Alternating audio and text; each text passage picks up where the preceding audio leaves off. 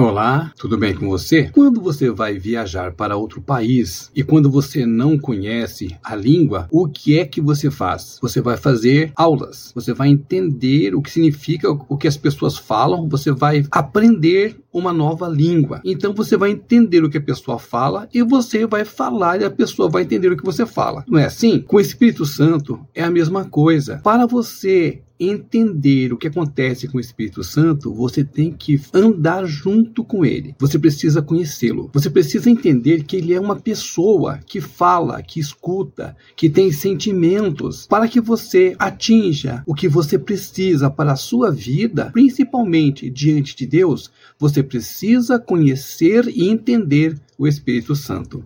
Então, se esforce para entender o Espírito Santo. E como é que nós fazemos isso? Estando o tempo inteiro ao lado dele. E o principal, ler a palavra do Senhor o máximo de tempo possível que você puder.